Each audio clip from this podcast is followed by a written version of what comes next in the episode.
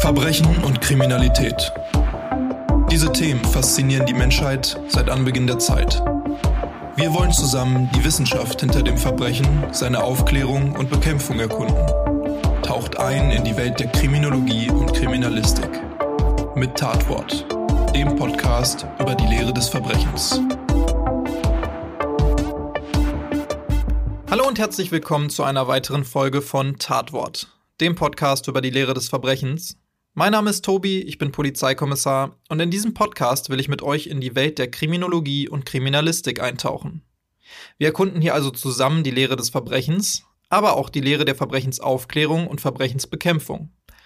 Und heute, nach fast genau einem Jahr, freue ich mich zum ersten Mal, einen Gast zum zweiten Mal im Podcast begrüßen zu dürfen. Herzlich willkommen, Dr. Marc Benecke. Salü, guten Tag. Quasi auch eine kleine Premiere. Und beim letzten Mal, da haben wir uns ja eher allgemein über das Thema Kriminalbiologie unterhalten und auch so ein bisschen über deinen Werdegang gesprochen. Und da haben wir auch schon gesagt, dass wir beim nächsten Mal ähm, dann etwas tiefer in die ein oder andere Materie eindringen wollen. Und ja, an dem Punkt sind wir heute. In der heutigen Folge soll es nämlich um ein Fachgebiet gehen, was definitiv in den letzten Jahren immer größer und auch wichtiger geworden ist. Zumindest auch was die öffentliche Wahrnehmung angeht. Das ist zumindest mein Empfinden. Und vor gar nicht allzu langer Zeit, also so vor ein paar Jahrzehnten, hat es das vielleicht in der Form auch noch gar nicht gegeben. Im Gegensatz zu beispielsweise ein paar anderen kriminalistischen Methoden mit einer eher, in Relation gesehen, langen Historie. Wir sprechen hier heute nämlich über die forensische Entomologie. Ähm, Marc, das ist ja bekanntlich eines deiner Spezialgebiete und deswegen erklär doch mal kurz, was Entomologie und im Speziellen die forensische Entomologie überhaupt ist. Entomologie ist so eine eigentlich also aus sich selbst entstandene Forschungsrichtung im Bereich der Tierkunde. Wir leben auf dem Planeten der sogenannten Gliedertiere, also Tiere, die so eine deutlich sichtbare Körpergliederung haben. Das nennt man auch manchmal Kerbtiere, weil das aussieht, als ob da einer so Kerben reingemacht hätte. Kennt man vielleicht so, weiß ich nicht, wo sieht man das am ehesten? Vielleicht irgendwie bei so Blattwanzen, falls sich schon mal jemand gesehen hat. Oder eigentlich auch bei Wespen oder Bienen oder Ameisen oder sowas. Und ähm, die Insekten sind jetzt ein Teil davon. Also es gibt welche mit acht Beinen, das sind Spinnen oder es gibt Krebse, die haben dann manchmal zum Beispiel zehn Beine oder so. Aber das sind alles diese so Tiere, die so eine harte Hülle haben und äh, auch so ursprünglich aufgeteilt sind. Und davon sind die sechsbeinigen Tiere die Insekten. Also Entomologie befasst sich mit Insekten. Egal was, wo die leben, was die gerne machen, wie die innerlich aufgebaut sind, jedes beliebige Thema, was damit zusammenhängt. Und ähm, forensische Entomologie fragt sich, können wir jetzt irgendwie die Anwesenheit oder das Wachstum oder Inhaltsstoffe von Insekten verwenden, um da eine polizeiliche oder rechtliche oder kriminalistische Schlussfolgerung daraus zu ziehen. Also ist eigentlich ein, also ich persönlich würde mal sagen, ist ein Teilgebiet der Spurenkunde. Andere sehen es jetzt vielleicht eher als Wissenschaftsgebiet oder haben da noch einen anderen Blickwinkel drauf. Für mich ist es ein spurenkundliches Fachgebiet. Mhm. Ist ja auch oft sehr interdisziplinär und vermischt, ne? Mhm. Ob man da jetzt so genaue Grenzen überhaupt ziehen kann, ist ja die andere Frage. Ja, muss man gar nicht, ne? Es ist nur so die Herangehensweise bei uns im Labor, dass wir halt die eher so die Sichtweise haben, was kann man jetzt auch wirklich daraus lernen, während andere Kolleginnen und Kollegen ähm, die jetzt an der Uni zum Beispiel nur sind in, oder in einem Museum oder so, die interessieren sich dann vielleicht mehr so für rein wissenschaftliche Fragen. Das, das gibt's alles. Ne? Und es ist, wie du schon da andeutest, das kann auch alles total gemischt sein. Mm, wie bist du denn dazu gekommen, forensischer Entomologe zu werden?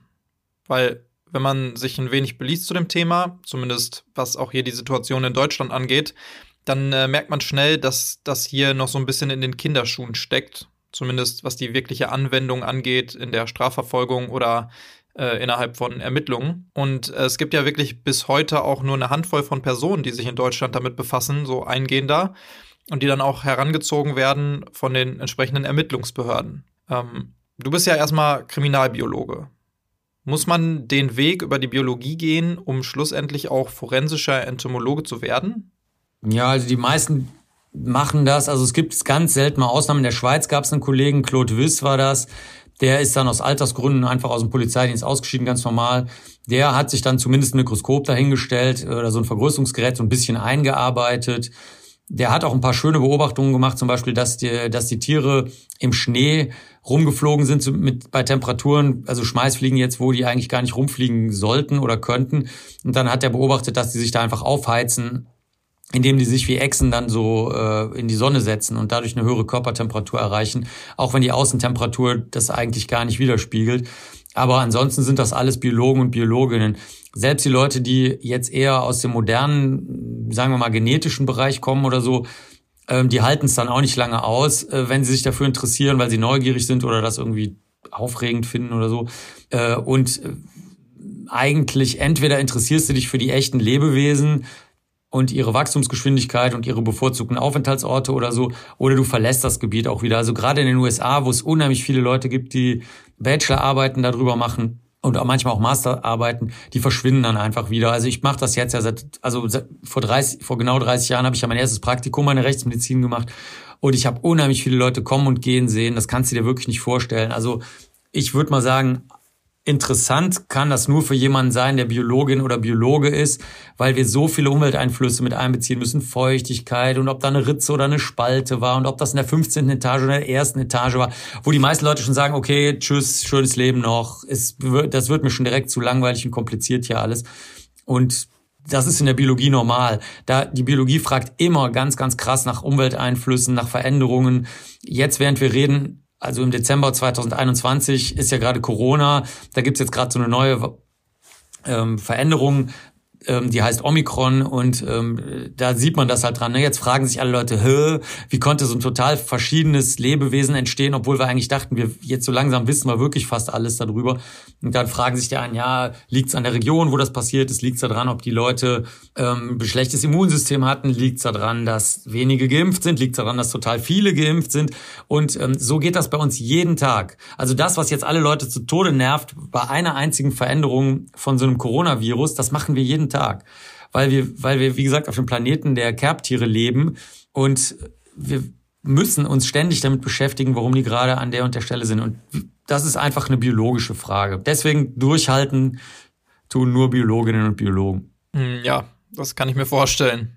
Das ist ja auch ein sehr umfangreiches Fachgebiet und braucht wahrscheinlich auch sehr viel Expertise, die man erstmal über eine längere Zeit ansammeln muss, statt wie bei einigen anderen Methoden die man dann vielleicht mit etwas Übung direkt vor Ort anwenden kann. Wobei, du kannst natürlich alles auf irgendeine Checkliste runterbrechen. Das versuchen die Kolleginnen und Kollegen in den USA manchmal. Aber selbst da hat sich gezeigt, da, und da hast du wirklich recht, dass das also bei so einem Fachgebiet, wo, wo so viele Anschlusspunkte zu anderen Überlegungen, Fachgebieten, Messungen herrschen, dass es da wirklich ähm, nicht geht, dass du einfach nach einer Checkliste vorgehst. Ja, das stimmt. Wie bist du denn dann dazu gekommen konkret? Also klar, wir haben es ja gerade schon gehört, du hast Biologie studiert, damit bist du da thematisch natürlich schon mal recht nah dran gewesen. Aber sich dann schlussendlich diese spezielle Fachrichtung auszusuchen, hatte das dann hauptsächlich mit deinem Interesse zu tun, etwas im forensischen Bereich zu machen und dann da quasi was Neues für dich auszuprobieren?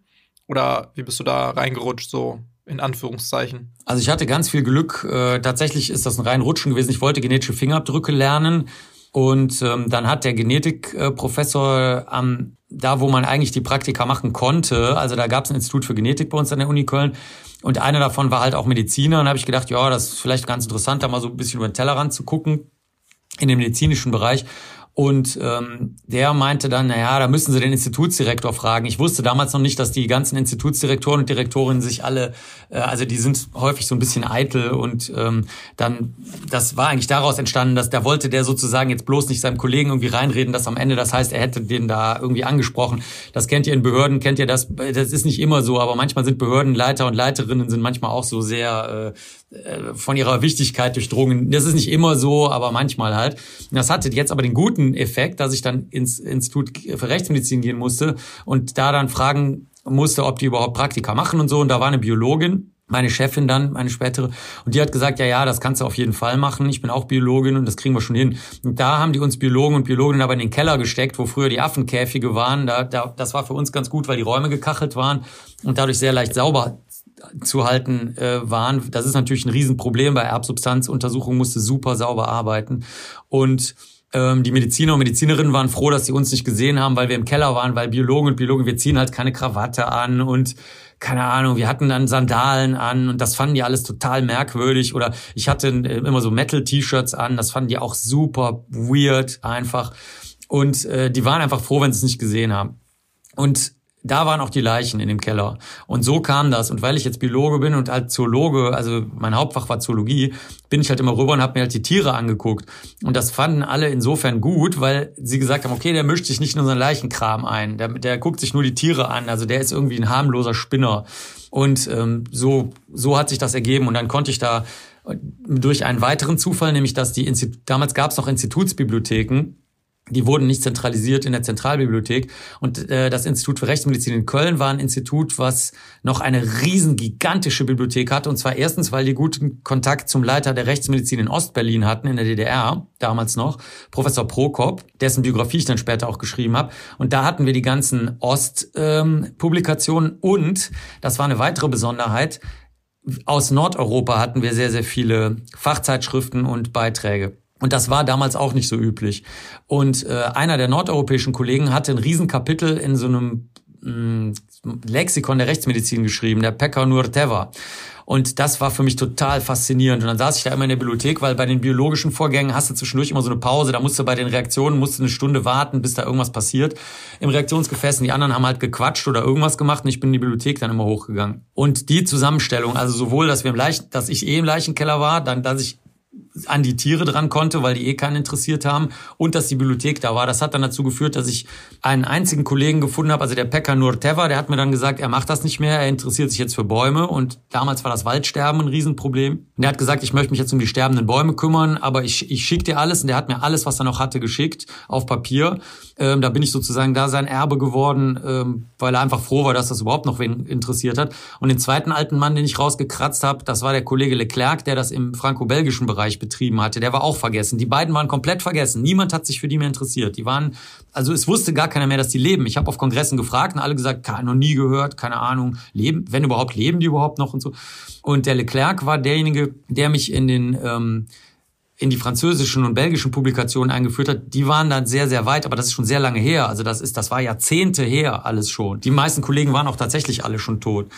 Und dann habe ich das im deutschsprachigen Raum einfach so wieder aus der Taufe gehoben, weil einfach weil ich das interessant fand. so mehr war das gar nicht. Ja, das war's. Was glaubst du denn, warum das in Deutschland nicht so verbreitet ist?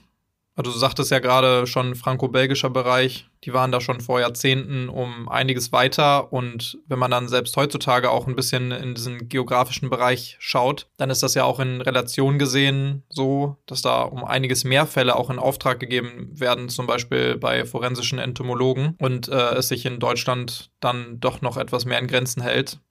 Aber es kann jetzt kaum daran liegen, dass dort so viel mehr Menschen unter mysteriösen Umständen sterben. Also ich kann jetzt nur eine Vermutung anstellen. Ich habe halt sehr viel Literatur über Kriminalistik aus der DDR, aus dem Dritten Reich, also von den Nazis, ähm, von davor, also aus den, aus den 20er Jahren und äh, noch ältere Literatur.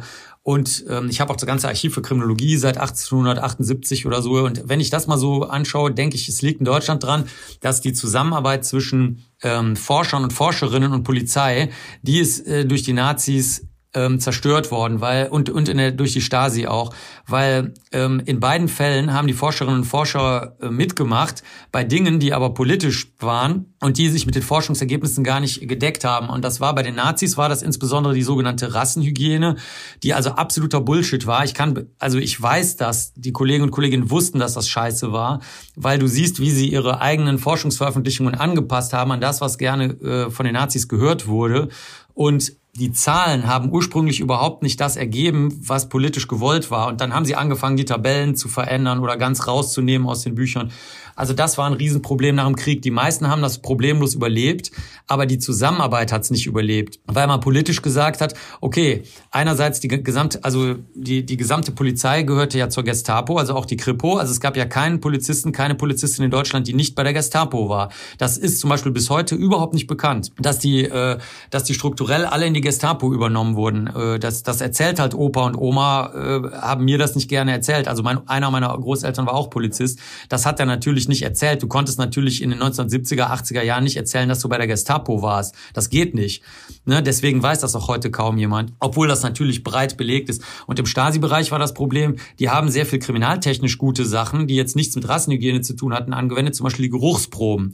Da wurden also dann Leute bei Befragungen auf Stühle gesetzt und dann hat man von denen gewollt oder ungewollt die Geruchsproben genommen, hat die eingelagert und ähm, hat dadurch dann halt so starke Überwachungsmaßnahmen durchführen können. Und das hat einfach alles so sehr, das hat das Vertrauen so zerstört, einerseits auf der Datenerhebungsseite, andererseits auf der Überwachungsseite und auf der naturwissenschaftlichen Seite, dass man dann beschlossen hat, okay, entweder gibt's kriminaltechnische Untersuchungsstellen bei der Polizei selber, aber diese traditionell, dieses traditionelle Vertrauen zwischen Forschung und Polizei, das hat sich halt in Deutschland wirklich durch, durch zahlreiche ähm, Atombombeneinschläge, jetzt symbolisch gesprochen, bis heute nicht wieder ähm, normalisiert. Also die meisten Polizisten, äh, die meisten Forscherinnen und Forscher, die ich kenne, arbeiten nicht für die Polizei. Einfach grundsätzlich, die wissen selber gar nicht warum.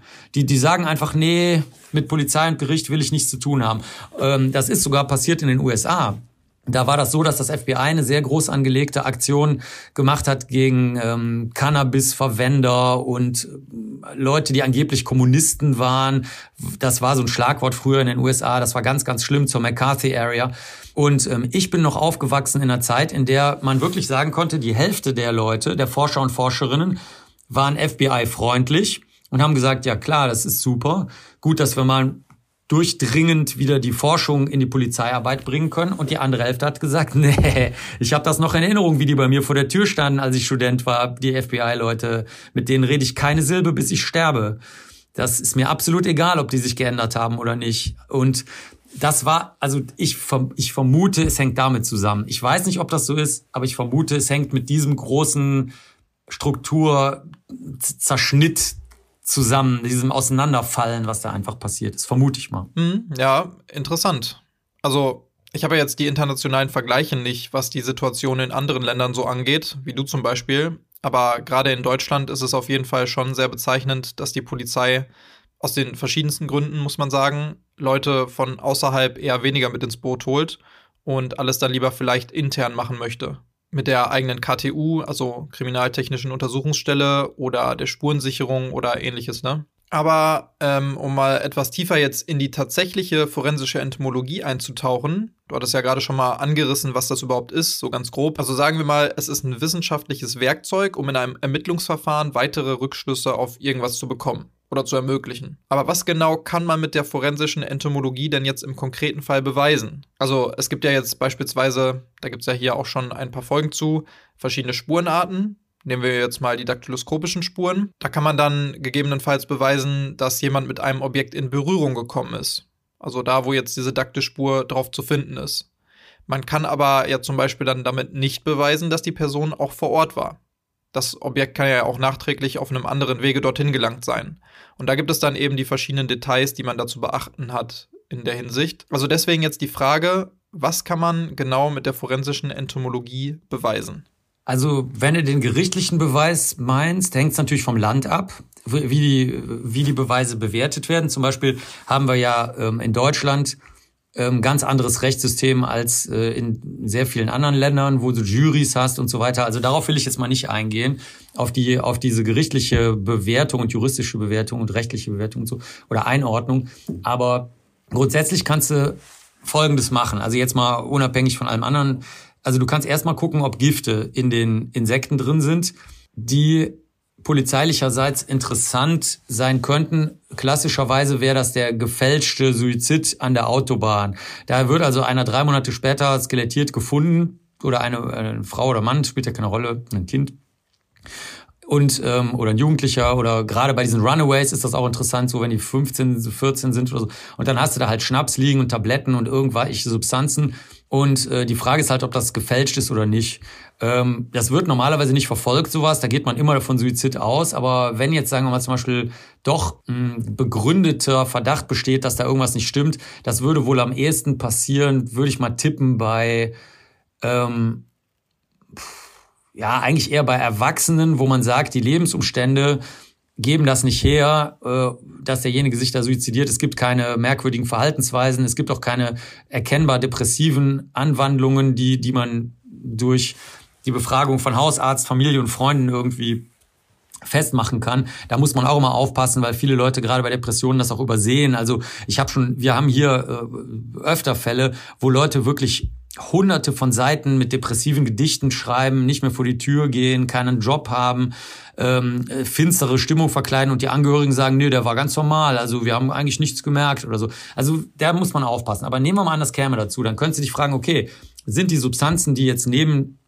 der Leiche anzutreffen sind, zum Beispiel jetzt Tabletten, sind die überhaupt jemals in den Körper gelangt? So ähnlich wie du das von der Daktyloskopie gesagt hast. Also muss man erstmal die Grundannahme prüfen. Ne? Äh, ist die Tasse, stand die immer da oder wurde die Tasse woanders angefasst? Und so sind die Fingerspuren an den Fundort gekommen. Also das ist eine interessante Sache, ähm, die ich sehr einfach finde, weil du kannst dann in den Tieren, wenn die das gefressen haben aus dem Gewebe und das nicht verstoffwechselt haben, kannst du zumindest sagen, also meinetwegen jetzt bei Schwermetallen oder irgendwas total Einfachem. Das ist nicht in den Insekten zu finden. Es sind aber noch tote Insekten um die Leiche herum, weil die meinetwegen da erfroren sind oder weil die Rückstände der Insekten, nachdem sie sich gehäutet haben oder nachdem sie aus der Puppe geschlüpft sind, einfach liegen geblieben sind oder so. Und das passt also nicht zusammen.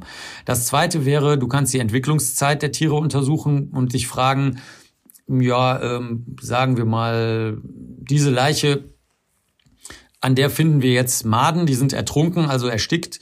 Und äh, weil die Leiche in einer Tonne oder in einem Teppich war und dann in ein Gewässer reingeworfen wurde, welche Beobachtungen liegen dazu vor, wann die Person das letzte Mal wo gesehen wurde?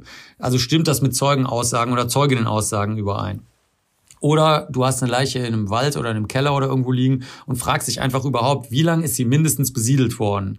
Das dient immer dazu, da, du hast ja polizeiliche Informationen, Handydaten, Zeugeninformationen, irgendwas. Das dient immer dazu zu fragen, okay, in welchem Bereich sollen wir jetzt die Nummernschilder von den grünen Fiat Puntos auswerten? Sollen wir das über die letzten drei Monate machen oder die letzten drei Tage oder drei Wochen? Ne, da können sich die Hörer und Hörerinnen des Podcasts vorstellen, dass das einen sehr großen Unterschied im Arbeitsaufwand macht.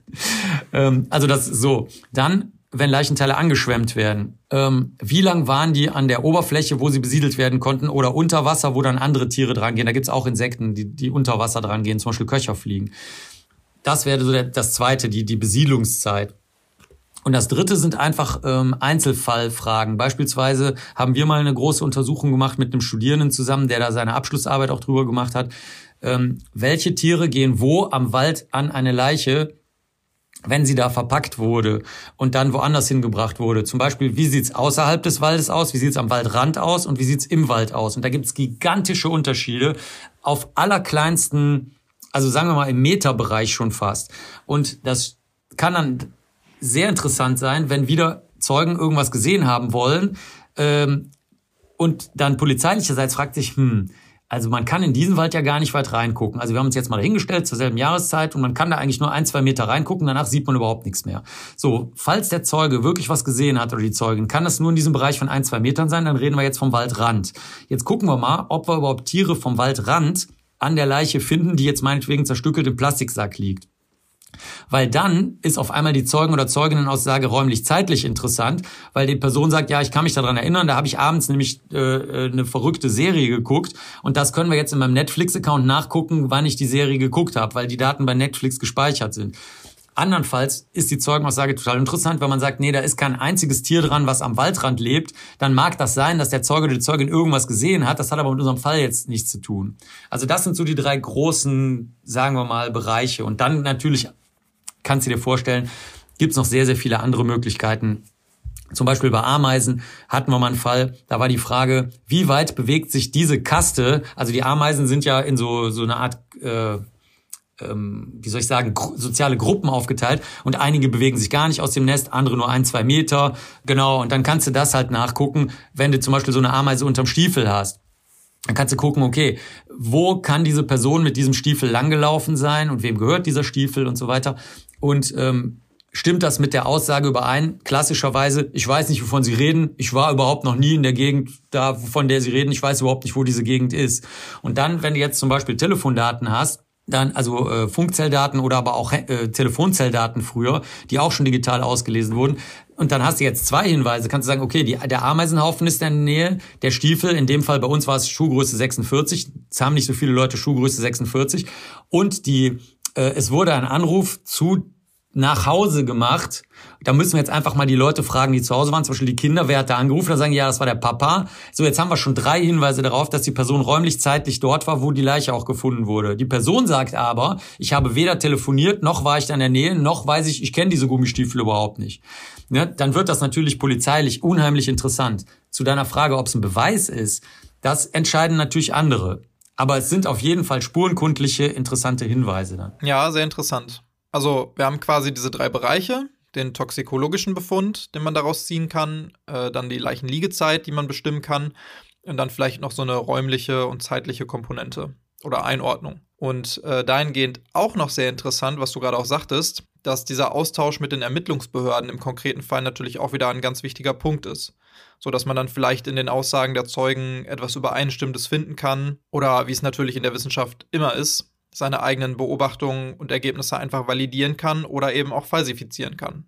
Damit ist die forensische Entomologie ja auch wieder recht ganzheitlich unterwegs. Also man kann Informationen für die verschiedensten Bereiche aus den Insekten herauslesen sozusagen. Was du gerade aber auch angesprochen hast, die Mindestliegezeit, das ist auch nochmal ganz interessant, weil klar, ich schätze mal, dass man dann ja so vorgeht, dass man sich alle Insekten auf der Leiche anschaut und dann sucht man sich eben die ältesten Insekten darauf raus. Und wenn man dann beispielsweise ein Insekt hat, was zehn Tage alt ist, dann weiß man zumindest schon mal, dass die Leiche mindestens zehn Tage da gelegen haben muss. Das ist ja auch recht logisch und nachvollziehbar. Mhm. Aber wie genau ist das Ganze denn? Also kann es da zum Beispiel auch Verzögerungen geben, was die Besiedlung der Insekten auf den Leichen angeht? Weil in der Ausbildung bei der Polizei, da beschäftigt man sich ja auch ein wenig mit der Leichenliegezeit im Bereich der Kriminalistik. Und da gibt es ja auch andere Möglichkeiten, um die Leichenliegezeit zu bestimmen. Zum Beispiel die Temperatur innerhalb der Leiche zu nehmen oder äh, die verschiedenen Stadien der Leichenstarre oder der Fäulnis sich anzugucken aber sowas ist ja dann auch immer durch die äußeren Einflüsse bedingt. Also wie Witterung, Temperatur, Feuchtigkeit oder sowas. Und das heißt, wenn man eine Leiche jetzt irgendwo bei 40 Grad in der Sonne liegen hat, dann wird die nach fünf Stunden sicherlich anders aussehen als eine Leiche, die bei minus fünf Grad schon schön gekühlt auf dem frostigen Waldboden liegt. Wie sehr bestimmen in der forensischen Entomologie diese äußeren Einflüsse denn die Insekten und die Beobachtungen, die man dann da macht? Also es gibt unheimlich viele Möglichkeiten, die können von total schlecht untersuchten, freakigen Einflüssen, die aber auf den ersten Blick gar nicht zu erkennen sind, reichen, bis zu Dingen, die du einfach als Praktiker und Praktikerin berücksichtigen musst. Also freakig wäre zum Beispiel die Höhe. Wir haben mal mit Studierenden ähm, Tiere rausgehangen im Park, tote Tiere. Und ähm, da haben wir äh, eine Fliegenart gefunden, in einer gewissen Höhe, wo wir was in den Baum gehangen hatten, an so einen relativ schnell ausgetrockneten Vogel, ähm, die wir sonst noch nie gesehen hatten. Da haben uns gedacht, äh, die Entwicklungszeiten für das Tier sind jetzt auch nicht bekannt. Wenn man da nicht aufpasst und das falsch bestimmt und die falsche Entwicklungszeit zugrunde legt, da könnte man aber schon in die falsche Richtung gehen. Das ist in der Praxis meistens nicht so bedeutsam, weil die Leute, die in größerer Höhe im Baum hängen, das sind fast immer Suizide.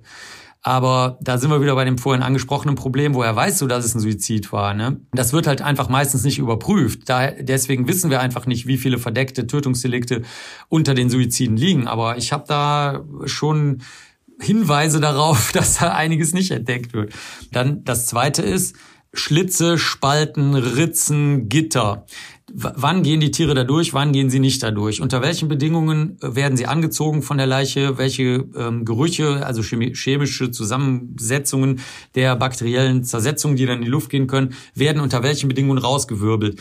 Also ähm, ich kenne das, als ich mal mit Hunden rausgegangen bin, habe ich zum Beispiel mal, ich habe eine Leiche gerochen. Also Hunde riechen sicher 10.000 Mal oder also so von der Größenordnung her besser als Menschen, kleinste Geruchsbestandteile. Aber es hängt erstens davon ab, in welcher Höhe du bist. Der Hund ist am Boden. Du bist jetzt meinetwegen in 1,80 Meter Höhe oder was auch immer. Ähm, dann riechst du alleine dadurch aus einer Grube eventuell was anderes, weil der Wind anders weht. Und das Zweite ist, der Hund riecht eventuell halt auch ähm, was ganz anderes, worauf er trainiert wurde. Zum Beispiel meinetwegen jetzt Lawinenhunde riechen natürlich keine verfaulten Leichen. Das können die gar nicht. Ne? Und da kann das auch schon mal sein, dass es äh, bei den Insekten dazu kommt, dass die jetzt nicht anwesend sind oder zum Beispiel in der Kälte rumlungern und selbst im eiskalten Winter auf einmal eine Leiche besiedeln. Das kennt man, wenn man das Fenster aufmacht manchmal und auf einmal eine Schmeißfliege mitten im Januar reinfliegt. Dann saß die vielleicht schon wochenlang draußen und hat nur darauf gewartet, bis endlich mal einer das blöde Fenster aufmacht. Sie muss aber eine Mindesttemperatur selber erreichen, um zu fliegen. Das heißt, sie muss von Sonne beschienen sein, weil wenn sie zu kalt ist, kann sie nicht reinfliegen. Und die sind dann auch blitzschnell. Und wenn die jetzt schwanger sein sollte, ähm, oder wenn, sie, wenn eine andere Schmeißfliege zum Beispiel in einem Keller, in einem Einfamilienhaus da rumfliegt, dann können die natürlich auch zu Zeiten, die überhaupt keinen Sinn ergeben, auf den ersten Blick da eine Leichenbesiedlung erzeugen. Das ist so ein typischer Einfluss. Dann hast du die angesprochenen Chemikalien. Es gibt zum Beispiel welche, die die Entwicklungszeit beschleunigen, zum Beispiel Kokain am Anfang und hinterher dann wieder verlangsamen. Da ist jetzt nur die Frage. Also wenn die Person dann vorher äh, Kokain konsumiert hat, dass dann auf der Leiche in der Anfangszeit mehr Insekten zu finden sind, oder? Nee, nee, das nicht. Die, die können sich aber dann, ähm, wenn die Eier abgelegt worden sind, können die sich schneller äh, entwickeln, schneller als wir das sonst in unserer Messtabelle ähm, vorliegen haben. Nur, da ist wiederum die Frage, sind die Tiere überhaupt an einen Bereich gekommen, der überhaupt eine nennenswerte Menge Kokain hatte. Weil die Leute, sagen wir mal, ich weiß nicht, jetzt, vielleicht hat es nicht jeder gesehen, aber die meisten können sich vielleicht vorstellen im polizeilichen Bereich, also so eine Line, ähm, die die Leute sich da durch die Nase ziehen und von mir aus bei irgendeiner Party in Berlin, Hamburg, München, Köln, Dresden, dann von mir auch fünf oder zehn Lines, was weiß ich. Ähm, das ist ja eigentlich gar nicht viel Substanz. Und die Frage ist, ähm, wie stark äh, verteilt sich das jetzt im Körper, so dass wenn da Eier auf dem Auge abgelegt werden, beispielsweise oder im Mund, ob ist das überhaupt vorhanden? Also ist da überhaupt eine äh, hinreichende Menge vorhanden, die die Entwicklungszeit verzögert? Und dann gibt's noch ganz viele andere Einflüsse, zum Beispiel Vertrocknung. Wir hatten schon mal eine Leiche, die lag vorm Schlitz von einer Eingangstür in einem Mehrfamilienhaus, also ein Mietshaus. Und da hat dieser Schlitz so eine Art, heute würde man sagen, Dyson Blade erzeugt, also so, eine, so ein, so ein ähm, Luftzug, total scharf. Und da ist die Leiche einfach ausgetrocknet. Und da sind dann ganz andere Tiere hingegangen als sonst, weil die Leichen, die früh an Leichen gehen, mögen es halt feucht, weil die Leiche anfangs noch feucht ist. Während die, die später an Mumien gehen, sind völlig andere Tiere. Also da gibt's also Veränderungen und Einflüsse gibt's massenhaft. Das ist das, was ich vorhin schon angedeutet hatte. Da hast du nur als Biologin oder Biologe Spaß. Alle anderen, also selbst schon Chemiker und Chemikerinnen, kriegen dann Anfall und sagen, boah, ey, das sind ja so viele Einflüsse, ich werde verrückt, ne? Also da könnte ich dir wahrscheinlich stundenlang Einflussmöglichkeiten und Veränderungsmöglichkeiten berichten. Äh, ja, total interessant, was du da sagst. Ich werde auch heute nicht müde, das zu erwähnen auch, äh, dass in den unterschiedlichen Stadien der Leiche, beziehungsweise generell, je nachdem, wie viel Zeit einfach vergangen ist, auch ganz unterschiedliche Insekten zu finden sind. Mhm. Hast du da so eine Zahl von wie vielen verschiedenen Spezies wir da sprechen? Mhm. Ja, auf jeden Fall. Also der schon genannte Studierende, der da am, diese Waldranduntersuchung gemacht hat und da Schweine rausgelegt hat, ähm, der hat mit der Hilfe des Museums König, das ist so ein sehr bekanntes Forschungsmuseum, was aber eher kleiner ist. Deswegen hört man jetzt vielleicht nicht so viel davon wie von den Berliner Kollegen und Kolleginnen, die viel bekannter sind oder Washington oder so. Aber die machen sehr, sehr, sehr gute Arbeit. Und äh, da war ein Kollege, ähm, Brad Sinclair, der, ähm, den ich dann wirklich, ich glaube, zehn Jahre später oder so wieder getroffen habe in Namibia beim, beim Fliegenkundlerkongress. Ähm, der hat da geholfen und es waren auch noch sehr viele andere Kolleginnen und Kolleginnen da, die sich dann außer Fliegen auch noch so Käfer oder wo man im ersten Moment vielleicht gar nicht so genau weiß, was das ist, wenn die Tiere so klein wie ein Mondkorn sind, weißt du, dann kennst du dich da auch nicht unbedingt sofort mit aus, was für ein Tier das ist, wenn du das noch nie gesehen hast. Und ähm, die haben das ganz umfangreich mal gemacht. Ich würde mal fast tippen, das ist die größte Studie, die weltweit überhaupt mal gemacht wurde. Dann haben wir in ähm, Lateinamerika, habe ich mal Tiere abgefüllt in eine Flasche Rum, die ich dabei hatte, äh, Ron Medellin. Ähm, das schenken mir die Leute immer, weil die wissen, dass ich den gerne trinke. Und dann hatte ich da zufällig eine dabei. da habe ich dann die ganzen Tiere von so einer Schweineleiche versenkt, die im Urwald lag. Und dann gibt's natürlich auch noch. Ja, ne, der, ja, ne, ja, ja, genau. Der Rum, der konserviert dann die Tiere, genau. Um die haltbar zu machen. Um die haltbar zu machen, genau. Dann ähm, habe ich also meinen wertvollen Rum da geopfert, genau. Dann die dann gibt's natürlich auch Studien von Kollegen von der Body Farm in, an Tennessee, die auch relativ umfangreich deswegen forschen, weil da einfach viele Kolleginnen und Kollegen aus Neugier hinfahren. Aber ansonsten diese äh, faunistischen Studien, das bedeutet, ähm, du nimmst mal alles und untersuchst das, die sind gar nicht so häufig. Also deswegen erwähne ich das so, unter welchen Bedingungen die mal entstehen, weil die meisten Kolleginnen und Kollegen sich wirklich zum Beispiel auf frühe Leichenliegezeit oder mittlere Leichenliegezeit spezialisieren und sich dann nur mit einer Handvoll Arten auskennen. Ach so, und wir haben aus den Studierendenkursen, wo, wo die Studierenden einfach Quatsch machen. Also wir haben zum Beispiel früher riesige behaarte Hunde rausgelegt, die jetzt bestimmt kein Modell für Menschen sind, weil du hast ja keine Menschen, die von Kopf bis Fuß total behaart sind. Ähm, oder ähm, das, was wir vom Tierarzt bekommen haben, Schwäne, Eichhörnchen, Katzen und so. Also das heißt, ich kann also auch aus meinem Bereich ähm, habe ich so ein bisschen Überblick und ich kenne auch viele Studien, weil ich gerne auf die Kongresse fahre, wo die anderen Kolleginnen und Kolleginnen halt sowas auch mal erzählen, was jetzt eher biologisch ist und gar nicht so kriminalistisch ist. Das nennt man die Fauna der Leichen, la faune du cadavre. Ähm, das, das ist so ein eigenes Forschungsfeld. Und das sind Tausende von Tieren, die da leben, auf jeden Fall. Da reden wir noch gar nicht mal von den Bodenlebewesen. Also wenn du damit anfängst, so subfutzi kleine Insekten und Spinnentiere und Milben und äh, Bakterien, dann, dann kommen wir schon in Zehntausende. Also das ist ein, das ist eine ganz eigene Lebenswelt, riesengroß, die sich halt mit der Wiederverwendung der Nährstoffe, ähm, die, die das abbildet und ohne die natürlich nichts auf der Erde funktionieren würde. Also es ist ein, ein gigantischer Kosmos an, an Lebewesen mit, mit also mindestens Hunderten im praktischen Bereich Lebewesen.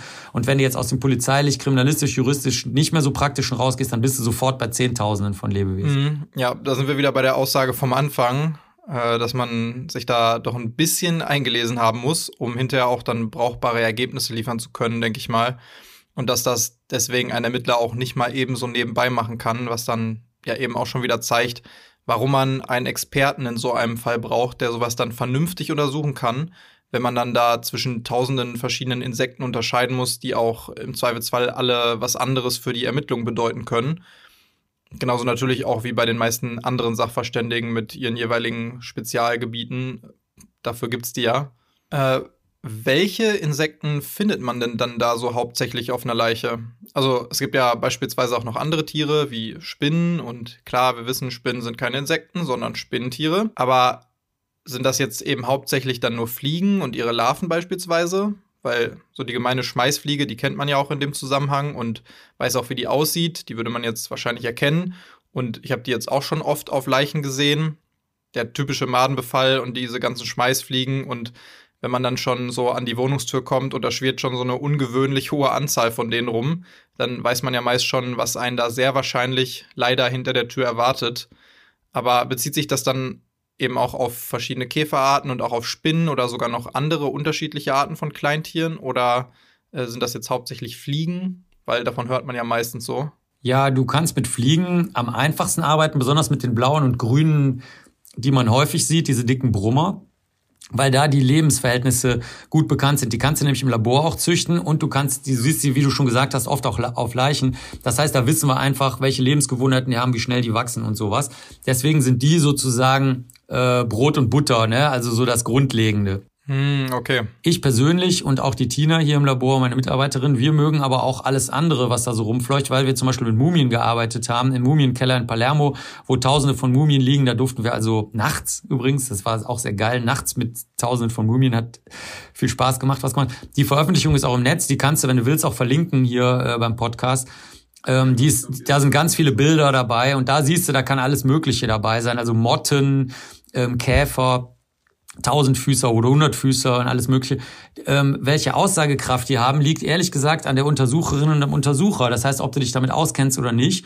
Und ob du mit den Ermittlern Ermittlerinnen eine gute Gesprächsebene findest. Es ist nämlich so, ähm, das hat sich beim FBI gezeigt, wenn du zu nah an den Ermittlungen dran bist, dann, dann machst du Scheiße. Das hat sich bei den Haaruntersuchungen gezeigt. Also es hat sich herausgestellt, dass 95 Prozent aller Haaruntersuchungen des FBIs falsch waren, weil da eben der Kontakt zur Polizei zu eng war und die gesagt haben, okay, wir haben Zusatzinformationen, und ähm, die Haare passen jetzt schon. Ne? Das, das entsprach aber nicht dem wissenschaftlichen Standard. Da, da, da darfst du nämlich nicht sagen, ja, okay, ich habe halt eine polizeiliche Information und diese Haare passen schon irgendwie, sondern das musst du den anderen überlassen. Das muss dann das Gericht entscheiden oder sonst jemand, aber nicht der Sachverständige, ähm, wie das jetzt im Gesamtzusammenhang zu sehen ist. Äh, und das kann bei Insekten natürlich jetzt auch passieren. Wenn du aber so eine, eine gute Gesprächsebene hast, wo man sagt, okay, ihr seid die Polizei, die sind das Gericht, ich bin der Biologe und wir machen unseren Kram und mischen uns uns nicht gegenseitig ein dann klappt das sehr, sehr gut. Dann kann zum Beispiel der, äh, sagen wir mal, du hast so, ich weiß nicht, ob es die noch gibt, aber früher gab es ja so knorrige Mordkommissions- äh, oder BAO oder was auch immer das gerade war, Leiter und Leiterinnen, die also wirklich sehr, sehr kauzig und knorrig waren, immer mit Karohemd und äh, teilweise auch schlechter Körperpflege. Und die, äh, die waren halt natürlich super, weil die haben halt niemandem irgendwas geglaubt, wahrscheinlich noch nicht mal ihrer eigenen Mutter. Und das ist aber gut gewesen, weil da konntest du sagen, ja, okay, pass auf, die Berechnung der Leichenliegezeit über die Larven von dieser blauen Schmeißfliege meinetwegen jetzt, die wir hier haben, das haben wir so und so gemacht. Und hier hast du das. Und dann haben die auch niemand, die haben auch dann keinen Kommentar dazu gegeben. Und ob die das dann überhaupt verwendet haben oder zum Beispiel nur in der Befragung von Zeugen oder Verdächtigen verwendet haben, das finde ich zum Beispiel, fand ich sehr, sehr gut.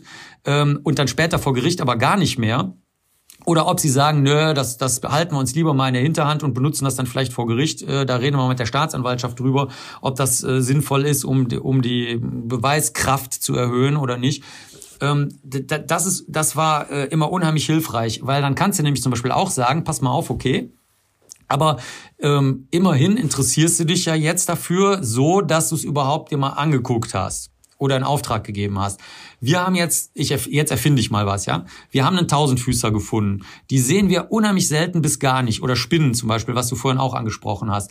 Und ähm, würde es möglicherweise für was auch immer du damit machen willst, will ich gar nicht wissen, interessant sein, mal die Lebensbedingungen dieser Tiere so ein bisschen zu beleuchten aus der Literatur oder wir gucken uns das vor Ort mal zwei, drei Tage an, weil ähm, da ist so eine Grenzstelle. Das hatten wir zum Beispiel in Bonn äh, früher oft. Das ist so eine mittlere Stadt in Nordrhein-Westfalen ähm, da ist aber Landwirtschaft in der Nähe, da gibt's aber auch noch so Ansätze von Natur. Andererseits ist es aber auch eine, eigentlich schon fast an der Grenze zu einer größeren Stadt.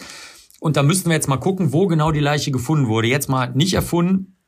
Zum Beispiel, wenn die Leichen unter Mülltüten verborgen werden in so einer Region, dann hast du völlig andere Verhältnisse als in einer klassischen Großstadt, wie ich übertreib's jetzt mal New York, ja Manhattan oder so, wo selbst der Park keine Natur darstellt. Ja, also da hast du einen riesigen Park, aber selbst da ist keine Natur.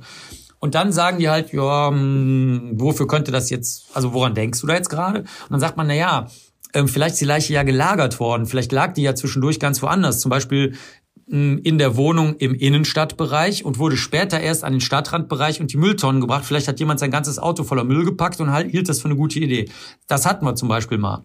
Da hat denn Messi seine gesamte Wohnung leergeräumt und seinen gesamten Mess aus der Wohnung dann über die Leiche drüber getürmt. Und das hat die Zusammensetzung der Lebewesen, da waren ganz, ganz viele verschiedene Lebewesen waren da, hat uns eigentlich schon eine Auskunft darüber gegeben, dass da irgendwas nicht stimmt. Also, dass die Leiche erst in der Wohnungsumgebung lag, mit der angereicherten hm, Gliedertierumgebung und dann später aber im Freien wurde das verändert, weil zum Beispiel die Raubtiere, also ähm, Hundertfüßer, Tausendfüßer Spinnen, die dann die ganzen anderen Insekten fressen, die hatten also auf einmal paradiesische Zustände. Ja. Und äh, so, solche Dinge, finde ich, ähm, sollte man mit genügend Distanz dann einfach miteinander besprechen, weil biologisch kannst du immer was untersuchen. Ne?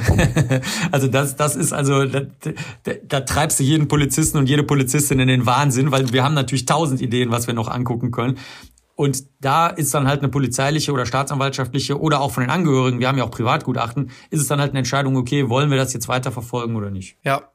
Okay, da habe ich jetzt noch gar nicht dran gedacht, also was du gerade sagtest, dass es natürlich nicht nur nekrophage Insekten gibt, die sich dann an der Leiche gütlich tun, sondern natürlich auch andere räuberische Insekten, die dann wiederum diejenigen Insekten fressen, die die Leiche auffressen.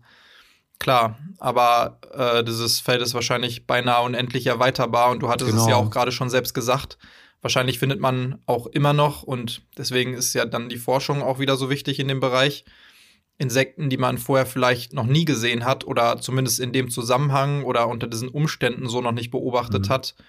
Oder wenn man dann eben eine Leiche hat, die in einem geografisch völlig anderen Bereich gefunden wird, dann gibt es da ja wahrscheinlich auch wieder ganz andere Insekten, die man dann zufällig drauf finden kann, ne? Ja, das ist wirklich, äh, das hat mehr Tiefe, als du das vielleicht jetzt gerade ahnst, äh, weil du das so gelassen aussprichst. Die, die, ähm, die Einzelbeobachtungen sind ein Riesenproblem. Früher war das so, äh, da konntest du zum Beispiel in den, als es noch in jedem Land eine kleine Zeitschrift gab, ne, Belgien, Frankreich, Niederlande, Deutschland, Ungarn, Polen, da konntest du kleine Einzelfallberichte veröffentlichen. Das ist heute, ähm, wenn du jetzt nicht wie ich Sachverständiger bist, mir ist das scheißegal, ob jemand das gut findet oder nicht. Äh, die Tina und ich, wir veröffentlichen, wozu wir Bock haben und ob das jemandem gefällt oder nicht, das kann uns egal sein. Wenn du aber in der Behörde oder an der Uni bist, kann dir das überhaupt nicht egal sein, weil du immer, äh, bei euch sind es die Bewertungen und an der Uni ist es die, sind es die Forschungsgelder, die da dran hängen. Und äh, die müssen sich überlegen, was sie machen. Und da geht der Trend äh, schon seit bestimmt 30 Jahren dahin, dass man sagt, du brauchst eine Serie. Das heißt, nehmen wir mal an, du findest jetzt eine mumifizierte Leiche, vertrocknet, neben einem Heizlüfter oder einer Heizung in einer kleinen Wohnung. Und da hast du total viele interessante Tiere dran, meinetwegen Fleischfliegen und ähm, der, äh, Speckkäfer, so, das ist jetzt beides nicht so üblich. Dann werden die meisten sagen, nö, bevor ich das in so einer winzigen Zeitschrift veröffentliche, ich habe zum Beispiel eine befreundete Zeitschrift aus Rumänien, weil ich, weil ich da äh, den Direktor des Institutes der Hauptstadt sehr gut kannte, bevor der gestorben ist und äh, da viele persönliche Verbindungen hin hab. Und dann würde kein Kollege da veröffentlichen, weil das sozusagen, das gilt als nicht wertvoll genug. So. Und wir haben im Laufe der Jahre gelernt, dass zu der Zeit, als auch Polizisten und Polizistinnen gerne noch so kleinen Kram veröffentlicht hatten und auch Zeit dafür hatten, das ist ja heute auch überhaupt nicht mehr möglich in den meisten Dienststellen, ähm, da haben wir teilweise nur deswegen Fälle lösen können, weil solche interessanten Einzelfallbeobachtungen, von denen man aber gar nicht wusste, wofür die jetzt wichtig sind, über Jahrzehnte zusammenfassen konnten. Beispielsweise hatten wir gerade den Fall mit der Kollegin Teresa Bonacci, die arbeitet in so einem extrem Mafia-verseuchten Teil von Italien. Also da geht nichts ohne Big M, die Mafia, gar nichts. Also da kannst du noch nicht mal äh, dir Süßigkeiten kaufen, ohne dass da ein Anteil an die Mafia geht. Also der komplette Alltag ist davon durchdrungen. Und die haben so eine kleine Uni. Und wo die Mafia ist, funktioniert natürlich nichts mehr, weil da alles komplett korrupt ist. Und die ähm, hat aber trotzdem äh, so den, den Wunsch, ein Mindestmaß an Forschungsqualität trotzdem aufrechtzuerhalten. Und die hat dann mit den Einzelfallberichten wieder angefangen, weil mehr kann die halt nicht machen. Und ähm, dann haben wir gesagt, Moment mal, das ist ja eigentlich ganz interessant, weil bei manchen von den Sachen habe ich dann mitgemacht und mitgeforscht. Und dann haben wir gesagt, sag mal, ähm, ist ja ein Ding. Hast du noch mehr Kooperateure? Ne? Viele gehen natürlich aus der Region weg, weil wo die Mafia ist, da kannst du nur gehen. Das ist halt immer scheiße da. Und die gehen dann ins Ausland und suchen sich an irgendeiner kleinen Uni woanders was. Und dann haben wir so ein Mini-Netzwerk geschaffen und haben festgestellt, dass es total viele Einzelinformationen gibt, die uns geholfen haben, weil das aus Italien halt kam, aus, aus super warmen Bereichen, unsere Mumien zu verstehen, die, die über Jahrhunderte in diesen Mumienkeller in Palermo reingelegt wurden. Und ähm, das war natürlich, das war, das war super geil. Das ist, als ob so ein Vorhang weggezogen wird. Oder wie, äh, wie du das kennst aus kriminalistischen Ermittlungen, wenn du auf einmal die entscheidende Überschneidung zum Beispiel bei Handydaten findest oder so, wo du sagst, okay, also das ist jetzt kein Zufall mehr, diese, dass diese Leute miteinander zu dem Zeitpunkt telefoniert haben. Das ist jetzt, kann kein Zufall mehr sein. Und so ist das bei uns, paf, der Vorhang geht auf. Und wir konnten über Jahrzehnte die Einzel, die interessanten Einzelbefunde in einen Zusammenhang bringen und konnten dann verstehen, wie die Mumien hergestellt wurden. Ja, verstehe. Hm. Und ähm, deswegen kann ich eigentlich auch nur jeden ermuntern, der jetzt, sagen wir mal, längere Zeit kriminalpolizeilich oder bei dem bei der KTU, bei der Spurensicherung, was du schon vorhin erwähnt hast, oder eben auch einfach bei den normalen Todesermittlungen arbeitet. Wenn ihr irgendeine Möglichkeit habt, eure Einzelbefunde im Zusammenspiel mit Forscherinnen und Forschern zu veröffentlichen, sei es in der Kriminalistik, das ist diese rote Zeitschrift, oder im Archiv für Kriminologie, das ist so eine graue Zeitschrift, also wo man auch Deutsch alles schreiben kann, auch da braucht man auch nicht viele Quellen wissenschaftlich angeben über die letzten 200 Jahre, was man sonst immer machen muss. Ähm, ey, bitte, bitte, bitte macht das. Ihr tut uns den größten Gefallen, den ihr euch vorstellen könnt. Wirklich. Ja, ja, kann ich auch nur weitergeben. Viele von den Zuhörerinnen und Zuhörern sind ja tatsächlich auch selbst Ermittler oder wollen es vielleicht mal werden. Ähm, deswegen auch nochmal dahingehend. Hast du vielleicht konkrete Tipps, nenne ich es mal, an solche Personen, sowas wie Do's und Don'ts in dem Bereich? Weil ich habe das Gefühl, dass eins der Probleme, warum diese Thematik in Ermittlerkreisen vielleicht nicht ganz so verbreitet ist in Deutschland, wir haben ja auch gerade schon mal drüber gesprochen, warum die Forschung oder die generelle Akzeptanz dazu hier in Deutschland vielleicht nicht ganz so weit ist wie woanders. Also, dass einer der Punkte darauf zurückzuführen ist, dass sich viele Ermittler einfach überhaupt nicht damit auskennen und auch etwas Berührungsängste haben. Also sich gar nicht an so etwas heranwagen, sondern lieber bei dem bleiben, was standardmäßig in der Aus- und Fortbildung vermittelt wird, was man kennt und auch weiß, dass es funktioniert und dass es auch für einen selbst funktioniert und dass man da jetzt nicht mit äh, einem, seiner Hand einmal tief in den Madenberg eintauchen muss, um da etwas fachmännisch zu sichern, wovon man sowieso keine oder vielleicht nur wenig Ahnung hat. Also hast du da irgendwelche Tipps oder Erfahrungen, um einem da den Einstieg zu erleichtern und sich da auch in der Praxis vielleicht mal ranzutasten? Also ich hätte äh, bis vor ein paar Jahren hätte ich noch äh, andere Tipps, nämlich sehr praktische Tipps einfach gegeben. Da ich das aber jetzt jahrzehntelang gemacht habe und auch veröffentlicht habe und so, ähm, würde ich sagen, aus meiner, sagen wir mal, eher auch internationalen Erfahrung raus, in, auch in armen Ländern und in strukturschwachen Ländern, in korrupten Ländern, in Ländern, in denen es zum Beispiel auch ähm, miteinander in Widerstreit stehende spurensichernde Einheiten gibt, zum Beispiel in Kolumbien. Da hat die Staatsanwaltschaft eine eigene KTU, die Rechtsmedizin und die normale Polizei. Und wie das in Behörden ist, die hassen sich natürlich untereinander. Also, und da funktioniert also sehr wenig nur weil die Spuren dann immer einer bestimmten Einheit gehören sozusagen und das kann nicht funktionieren so. Naja, jedenfalls aus diesem internationalen Ding würde ich fast sagen, wer dazu Bock hat, braucht als Grundbedingung erstmal die Sicherheit, dass er in der Dienststelle bleibt oder sie. Also wenn ihr komplett in die Breitenverwendung gehen wollt und äh, Aufstieg machen wollt und ähm, diese diese heutigen Polizeikarrieren im Deutsch, ich rede jetzt nur für Deutschland, nicht Schweiz und Österreich, aber oder Luxemburg, aber in Deutschland, wenn ihr da diesen normalen äh, durch Breitenverwendung gesicherten Aufstieg machen wollt, wo ihr auf jeden Fall sowieso in einer Verwaltungsrolle als Dienststellenleitung oder Dienstgruppenleitung und so weiter landet früher oder später, lasst es einfach, weil ähm, dann, dann werdet ihr wahrscheinlich innerhalb der Behörde so viele Diskussionen immer haben und, und das ist, ich glaube, das ist dann nichts, was, was dann zu eurer Persönlichkeit passt. Wenn ihr so Tüftler seid, die jetzt meinetwegen äh, in einer spurensichernden Gruppe oder das gibt selten auch heutzutage nochmal in einer ermittelnden Einheit seid und ihr die Gewissheit habt, dass ihr da länger seid und ihr auch ähm, euch eurer Fähigkeiten ähm, bewusst seid. Also nicht jetzt so selbstbewusst, das meine ich nicht, sondern dass ihr einfach sagt, okay, ich weiß, dass das hier äh, möglicherweise was nützt. Ich weiß aber, dass das halt wie alle anderen Verfahren auch mal nichts nützen kann. Das kann man halt nicht immer vorhersagen.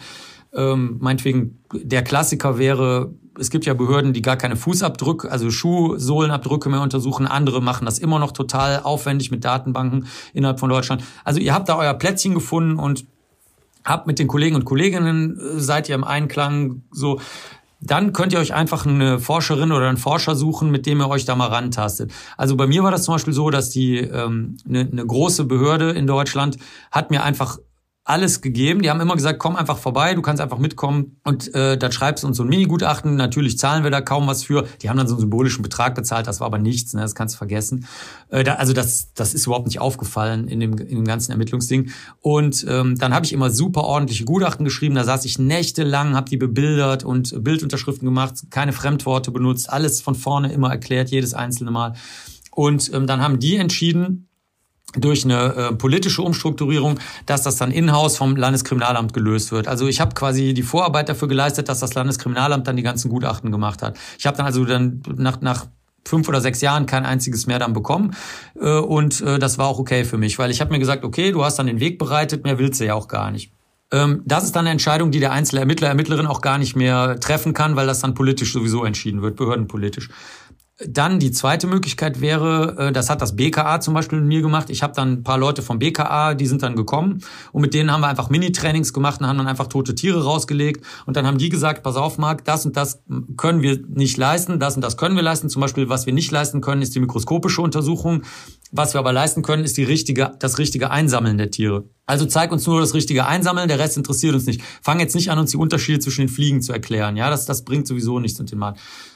Das wäre die zweite Möglichkeit, so kleine Trainings organisieren. Dann das dritte wäre, innerhalb der Behörde mal gucken, ob sozusagen also ein stillschweigendes Einverständnis herrscht. Also dass man sozusagen mit den jeweiligen Stellen, die das auf dem Weg zur Staatsanwaltschaft dann verhandeln, vermitteln oder so, mit denen mal reden, ob die Bock darauf haben. Zum Beispiel, wenn du weißt, dass die Staatsanwältin oder der Staatsanwalt, mit denen du zu tun hast, null Bock darauf haben, dann lass es einfach. Weil, was soll's?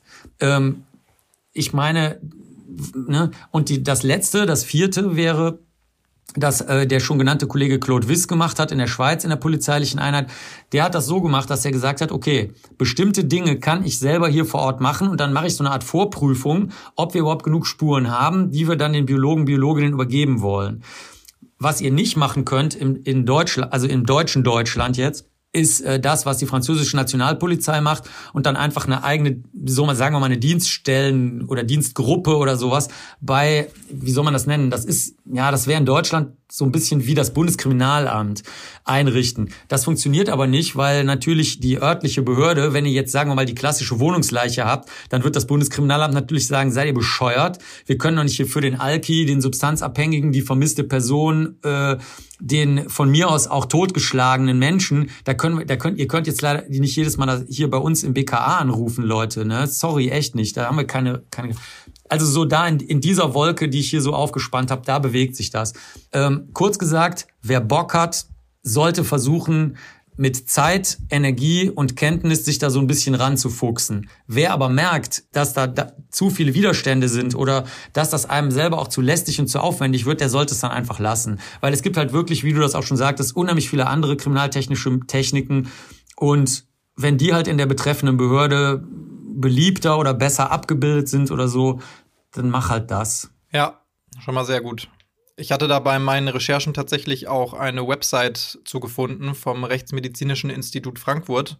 Grüße an Dr. Marcel Fehoff an der Stelle. Da wird das Ganze auch nochmal ganz gut und sehr kurz und bündig zusammengefasst beschrieben unter forensische-entomologie.info war das. Das ist dann quasi so ein Leitfaden für die Praxis, so ein bisschen, wie du das vorhin beschrieben hast, auch mit so einer Checkliste, um zumindest erstmal so einen ersten Angriff, wie das bei uns ja immer so schön heißt, in Bezug auf das Einsammeln der Insekten von einem Leichnam zu ermöglichen. Also so ein paar Grundsätze, damit man zumindest theoretisch erstmal nichts allzu Kritisches kaputt macht vor Ort. Ne? Ja, aber das ist das, was ich vorhin meinte. Das hätte ich bis vor ein paar Jahren auch noch gesagt. Habe ich auch gemacht. Wir haben auch so zahllose Trainings gemacht, wirklich für. Also, aber ähm, mittlerweile glaube ich, dass der, dass dieses strukturelle, was ich vorhin erwähnt habe, wichtiger ist, weil ich habe in New York gearbeitet, da hatten wir für alles eine Checkliste, alles in der Rechtsmedizin. Wirklich, das ist jetzt kein Witz, was jetzt kommt. Da stand in der Checkliste stand wirklich drin: Schritt eins, öffne den Kühlschrank, wo da eine Chemikalie drin stand. Schritt zwei, nimm diese Chemikalie heraus. Und ähm, du kannst die Checklisten bis zum Exzess kannst du die sehr sehr gut und treffend machen. Aber meine Erfahrung aus 30 Jahren, in denen ich nichts anderes gemacht habe, ist, dass die niemals eine Checkliste der, die persönliche, strukturelle ähm, Abwägung der einzelnen Personen in der Einheit auch nur ansatzweise ersetzen kann. Die Checkliste ist irgendwas, das musst du halt machen oder nicht machen oder können oder nicht können. Aber die Frage ist zunächst mal, ähm, habe ich überhaupt den Rückhalt, die Technik einzusetzen? Und wenn du den nicht hast, dann hast du den nicht und dann brauchst du auch keine Checkliste dafür. Also deswegen, es gibt zahlreiche Checklisten, auch auf meiner Webseite. Da kannst du aus, wie gesagt, aus den letzten 30 Jahren, äh, da gibt es sogar so goldene Regeln, haben wir sogar mal in der Kriminalistik, die von den Landeskriminalämtern rausgegeben wird, äh, die haben wir dann auch ins Netz gestellt. Äh, und äh, es gibt auch international Kollegen und Kolleginnen, die das machen. Aber ich würde, ich würde, wenn ich jetzt eine Schulung machen würde, ne, würde ich immer Einzelfälle zeigen. Also meinetwegen jetzt bei euch, äh, wenn du da in deiner Dienststelle was zusammentrommeln würdest, dann würde ich sagen, okay, wir zeigen euch jetzt, je nachdem wie viel Zeit wir haben, zwei, drei oder fünf Einzelfälle. So haben wir das gemacht. Und wie ihr das dann im Einzelfall löst, das könnt ihr euch jetzt selber überlegen. So, so würde ich mittlerweile vorgehen. Also an die, an die Anleitungen und Checklisten glaube ich nicht mehr, weil ich halt gemerkt habe, dass das dann, das geht dann immer weiter in, in so, äh, das versteift sich dann immer mehr alles und dann am Ende passiert gar nichts mehr. Ja. ja. Ja, gut, verstehe. Ja, klar, das ist natürlich auch wie bei vielen äh, Neuerungen ein Problem, ne? nicht nur im Bereich der forensischen Entomologie und wahrscheinlich auch äh, so ein Problem, wo über die letzten Jahrzehnte oder die gesamte Entwicklung der Kriminalistik äh, immer mal wieder mit zu kämpfen war irgendwie. Man kann nur hoffen, dass es irgendwann besser wird, auch rein von, du hattest es vorhin auch schon einmal angesprochen, Personalprobleme, Finanzierungsprobleme in allen Bereichen, nicht nur in der Forschung, auch innerhalb der Ermittlungsbehörden, wo man dann vielleicht auch sagt, äh, wenn ich doch schon meine Methoden habe, die meistens funktionieren. Klar, man hat eine Dunkelziffer und man weiß auch nicht, wie oft die vielleicht nicht funktionieren, weil man natürlich nicht hinterher sagen kann, ob das jetzt wirklich so war, wenn man Fehler gemacht hat, wenn man davon ausgeht, dass man keinen gemacht hat. Aber ähm, dann sagt man, warum soll ich jetzt noch mal die fünf äh, weiteren Methoden mit dazu holen, wenn ich doch alles andere habe, was funktioniert. Ne? Ähm, ein letzter Punkt vielleicht noch wo du vorhin auch schon mal einmal kurz darauf eingegangen bist, beziehungsweise was du vorhin schon mal erwähnt hast, wieder in den Bereich der ähm, Forschung und um vielleicht auch noch so einen kleinen Zukunftsausblick zu geben. Du hattest äh, die Buddy Farms erwähnt. Da haben wir auch schon in der letzten Folge einmal so kurz drüber geredet. Das ist natürlich auch immer so ein sehr ähm, öffentlichkeitswirksames Thema innerhalb dieses äh, Fachgebiets. Aber ähm, könntest du noch mal kurz anreißen, was denn diese Buddy Farms überhaupt sind, obwohl es der Name natürlich auch schon sagt, wenn man ein bisschen Englisch kennt, ähm, Kenntnisse hat, äh, und warum es, oder beziehungsweise anders, was das Problem damit ist, vielleicht auch hier in Deutschland, weil ähm, Buddy Farms, die gibt es, soweit ich weiß, in USA, Australien, Kanada, also in den Bereichen, hier in Deutschland nicht. Ich weiß gar nicht, ob es in Europa welche gibt allgemein. Nee. Mhm. Keine, ja. Ja, Genau, erklär doch mal kurz Thema Body Farm. Also die Idee ist, dass du Leichen, menschliche Leichen rauslegst, ähm, manchmal auch tierische Leichen, aber interessant sind die menschlichen Leichen und dann einfach mal guckst, ähm, wie sich das, was du dann siehst, was auch immer das ist, in Verbindung bringen lässt mit kriminalistischen Fragen. Und die, da gibt's so zwei Wege. Das eine ist tatsächlich eher auf die Insekten und so gerichtet. Das machen zum Beispiel die australischen Kollegen ganz gerne.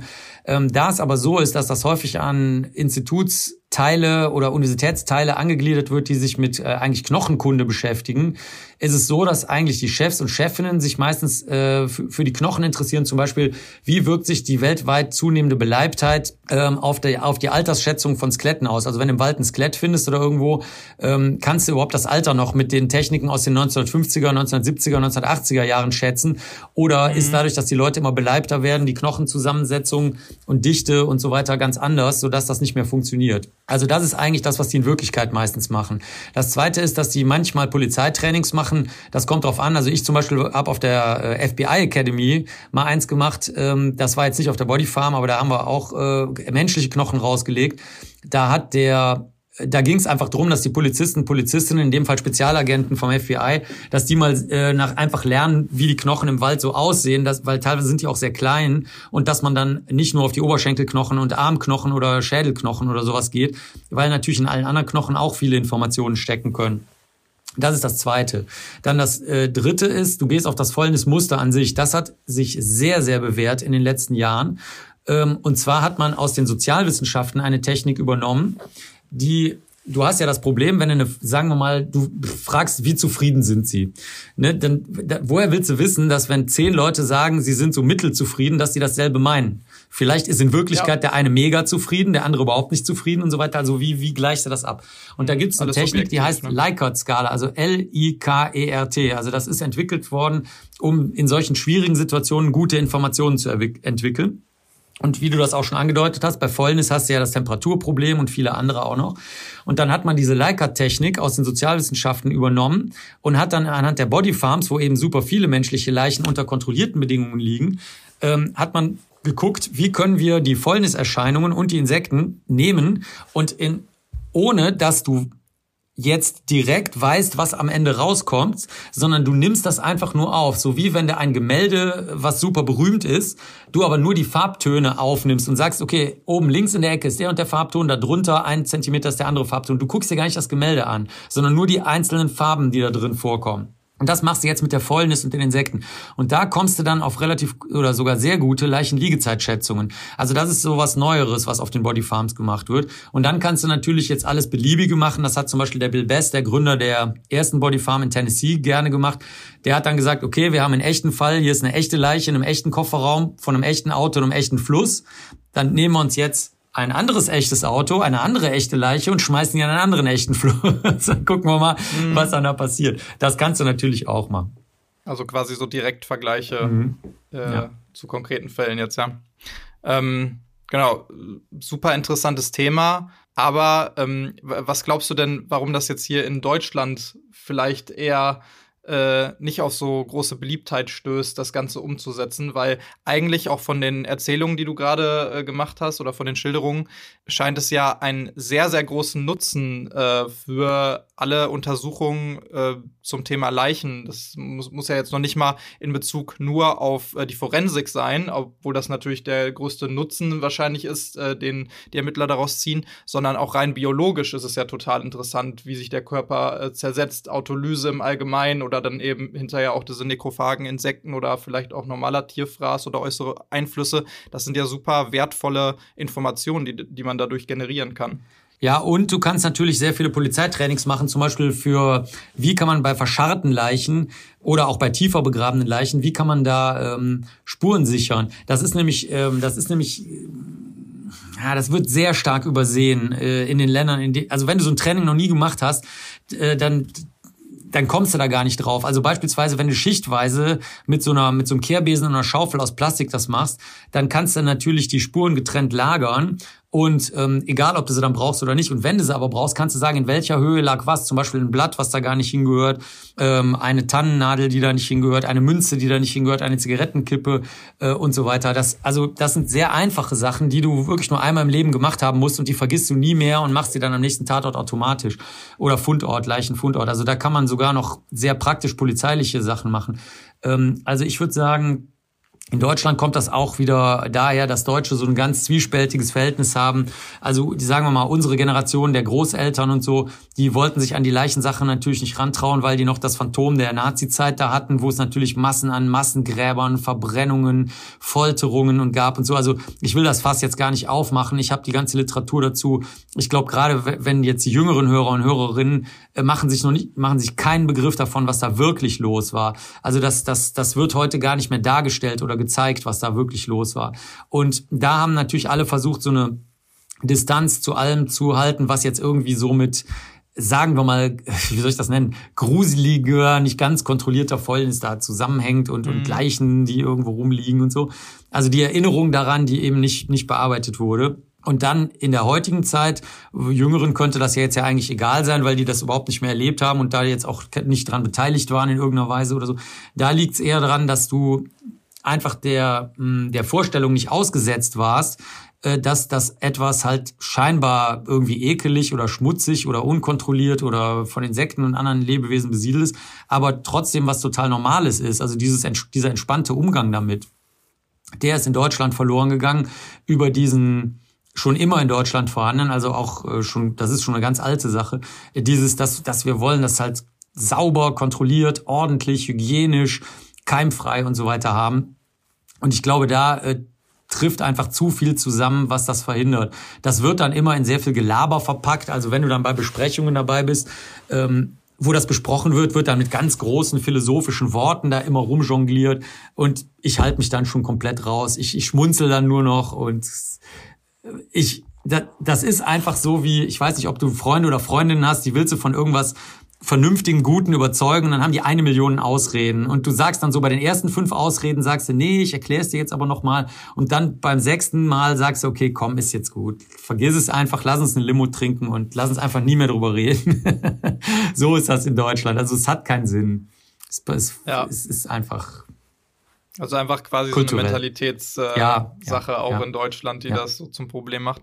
Glaubst du denn, dass es äh, in Europa in der nahen Zukunft vielleicht irgendwo sowas mal geben wird. Also, dass es da vielleicht einige Länder gibt, wo das eher möglich ist, weil Deutschland ist ja schon, aber man sagt ja oft so, Deutsche haben Stock im Arsch, um es jetzt mal so ein bisschen äh, überspitzt und bildlich vielleicht darzustellen, ob es in anderen Ländern anders ist und die sich vielleicht zum Beispiel, wo wir vorhin gesagt haben, franco-belgischer Bereich oder sowas, der da ein bisschen weiter ist, ein bisschen offener ist oder sowas, äh, vielleicht besser umzusetzen also wäre. Ich, ich sehe da nichts kommen. Also das ist irgendwie ich glaube, es ist halt so, dass einerseits im, im polizeilichen Bereich hat sich halt europaweit natürlich dieses, ähm, diese, du hast halt, also die, die, das Team spielt halt eine große Rolle. Das ist ja auch richtig so. Und der einzelne äh, knorrige Ermittler, den ich da oder Ermittlerin, die ich da vorhin angesprochen habe, ähm, die, die gibt's halt irgendwie nicht mehr so. Auch im Bereich der Kriminaltechnik. Es war ja früher so, zum Beispiel Hans Gross und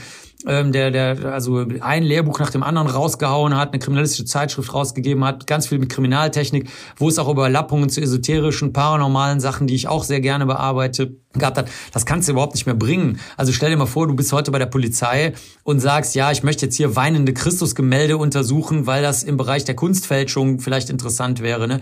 Dann, ich meine, kann sich, glaube ich, jeder vorstellen, dass das nicht ähm, beliebt ist in der Behörde. Dann im rechtsmedizinischen ja. Bereich hast du das Problem, dass dort auch ähm, einzelne Personen kein Interesse und keine Zeit und kein Geld und keine Möglichkeiten mehr haben, sowas durchzufechten, weil der, der, der stabile Kontakt zu irgendeiner Person in der Regierungsverwaltung nicht mehr vorhanden ist.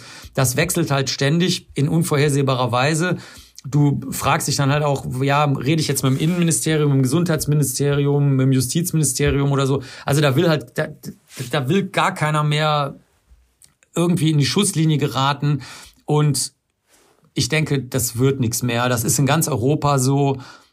Der, der sehr gute und verständliche und äh, angenehme Ansatz, dass du halt mehr dich auf den Moment einstellst, viel mehr im Team arbeitest und so weiter, der verhindert halt, also der Preis dafür ist einfach, dass du nicht mehr die Leute hast, die äh, sagen, okay, ich habe jetzt, äh, das habe ich früher zum Beispiel ganz oft gehört, die sagen, hey, ich bin hier 20 Jahre noch Chef, ich werde auch 20 Jahre hier Chef bleiben, ich ziehe das jetzt durch, fuck it. Das habe ich nicht mehr gehört in den letzten zehn Jahren oder so, diesen Satz. Ne? Und wie gesagt, ich bedauere das nicht. Das hat halt auch Vorteile.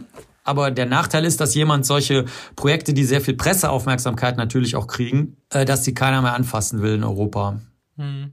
Ja, verstehe.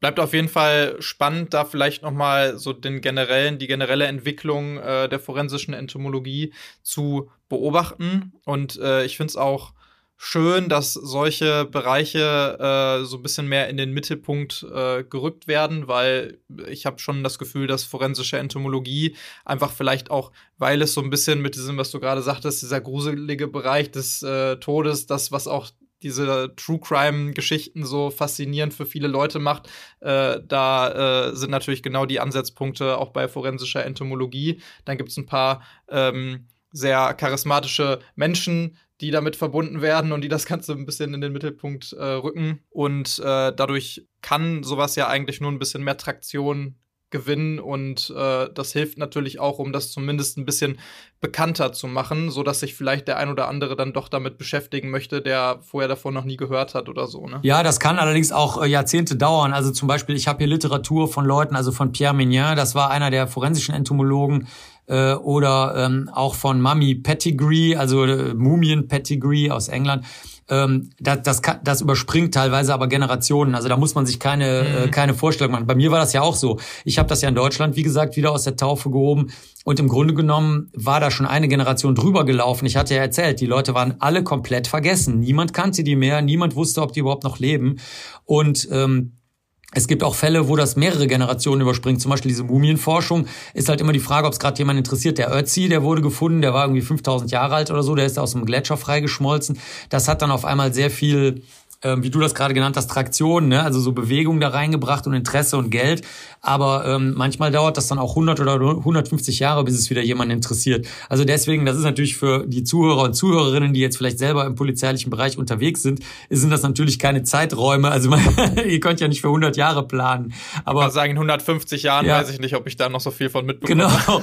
Aber wissenschaftlich ist, ist das kein Zeitraum. Ne? Also im mhm. wissenschaftlichen Bereich gibt's äh, gibt's Dinge, die ähm, problemlos äh, 700 Jahre oder 1400 Jahre überstreifen. Und ähm, das muss man halt auch mal sehen. Ne? Also wenn ihr euch damit beschäftigen wollt und interessieren wollt, könnt ihr, wie du das erwähnt hast, im True Crime Bereich euch dafür interessieren. Ihr könnt euch im rein wissenschaftlichen Bereich interessieren, eher im kriminalistisch-polizeilichen Bereich oder eben dann auch im in diesen für Menschen sehr großen Zügen. Da ist für jeden was dabei. Ne? Also sollte man auch noch mal sagen. Ja, ja, auf jeden Fall bleibt es spannend in dem Bereich. Wir sind auch schon wieder am Ende angekommen von unserer Folge. Vielen Dank erstmal, Marc, äh, für das wieder einmal sehr nette Gespräch und ich hoffe, den Zuhörerinnen und Zuhörern hat es genauso gut gefallen äh, wie mir. Ich fand es definitiv wieder sehr äh, aufschlussreich und es hat mir auch sehr viel Spaß gemacht. Und ich freue mich natürlich auch noch auf ein drittes Mal, wenn wir das irgendwann hinbekommen sollten, weil äh, genug zu bequatschen in dem Bereich gibt es auf jeden Fall und da deinen Erfahrungen zu lauschen ist auch immer wieder äh, sehr spannend und interessant. Wenn ihr Marc nicht sowieso schon folgt und das Ganze auch genauso interessant findet, dann könnt ihr das natürlich über Instagram machen, über Facebook, äh, über deine Webseite. Da findet man auch, wie du vorhin gesagt hast, ganz viele Informationen. Ne? noch irgendwas, wo man dich findet? Ja, guckt mal. Also meine Frau ist neuerdings bei TikTok sehr unterwegs äh, und äh, hat oh jetzt oh dann, ja nee und hat interessanterweise angefangen, da auch mal ernste Inhalte einzustellen. Ähm, wir überlegen es gerade. Also es könnte sein, dass da vielleicht auch noch mal was kommt, weil erstaunlicherweise ähm, die ernsten Inhalte ähm, sehr gut funktionieren auf TikTok. Da war ich total verblüfft. Ähm, Habe ich jetzt noch nicht gemacht, aber könnte auch noch kommen. okay, da freue ich mich auf jeden Fall auch schon mal drauf. ja. Da muss ich mir selber auch noch TikTok machen. Bis jetzt habe ich davon auch äh, versucht, Abstand zu nehmen. ja. ähm, naja, ich freue mich natürlich selber auch immer über Feedback oder weitere Themenvorschläge. Oder wenn ihr alle wollt, dass ich jetzt einen TikTok-Account mache, äh, dann könnt ihr mir das auch schreiben, aber erstmal über Instagram oder Facebook, wie sonst auch. Und da findet ihr mich beziehungsweise äh, diesen Podcast hier unter Tatwort Podcast. Ja, und wie es der Zufall so will, beim letzten Mal vor fast genau einem Jahr, wo wir aufgenommen haben, da haben wir ja zum Schluss noch mal über unsere Lieblings-Superhelden äh, gesprochen, lustigerweise. Da hast du zum Beispiel Spider-Man genannt als jemanden, der dich vielleicht auch sogar inspiriert hat und als äh, so mehr oder weniger deinen Lieblings-Marvel-Helden. Für mich geht es nämlich jetzt gleich ins Kino in den neuen Spider-Man. Da bin ich auch schon sehr gespannt drauf. Ohne dich jetzt neidisch zu machen. Nee, ich gehe da, ich ja gehe nicht rein, ich gehe nicht rein. Ich bin im Moment noch auf dem Ghostbusters-Trip. Ich muss jetzt noch mal in Ghostbusters ah. erstmal gehen und habe oh, alle, super, aber, ja, ne? ich habe alle jüngeren Studierenden, die sich nicht wehren können, haben, habe ich zusammengetrommelt und die müssen jetzt mit mir ja, Ghostbusters wunderbar. gucken. Ja, ich, hm. Ich habe auch schon die Witze, ich erzähle auch schon immer die Witze aus Ghostbusters und alle finden sie super lame und so, aber ist mir egal. Also da, das ist gerade mein Wahn jetzt. Also wir können uns ja dann austauschen, äh, wie es bei Spider-Man war. Ja, sehr gerne auf jeden Fall. Ghostbusters habe ich auch schon gesehen. Das war der letzte Film, den ich gesehen habe und den fand ich grandios. Also mit sehr viel Herz und hat mir super viel Spaß gemacht. Seit langer Zeit mal wieder ein Film, der mir wirklich sehr viel Spaß gemacht hat auch.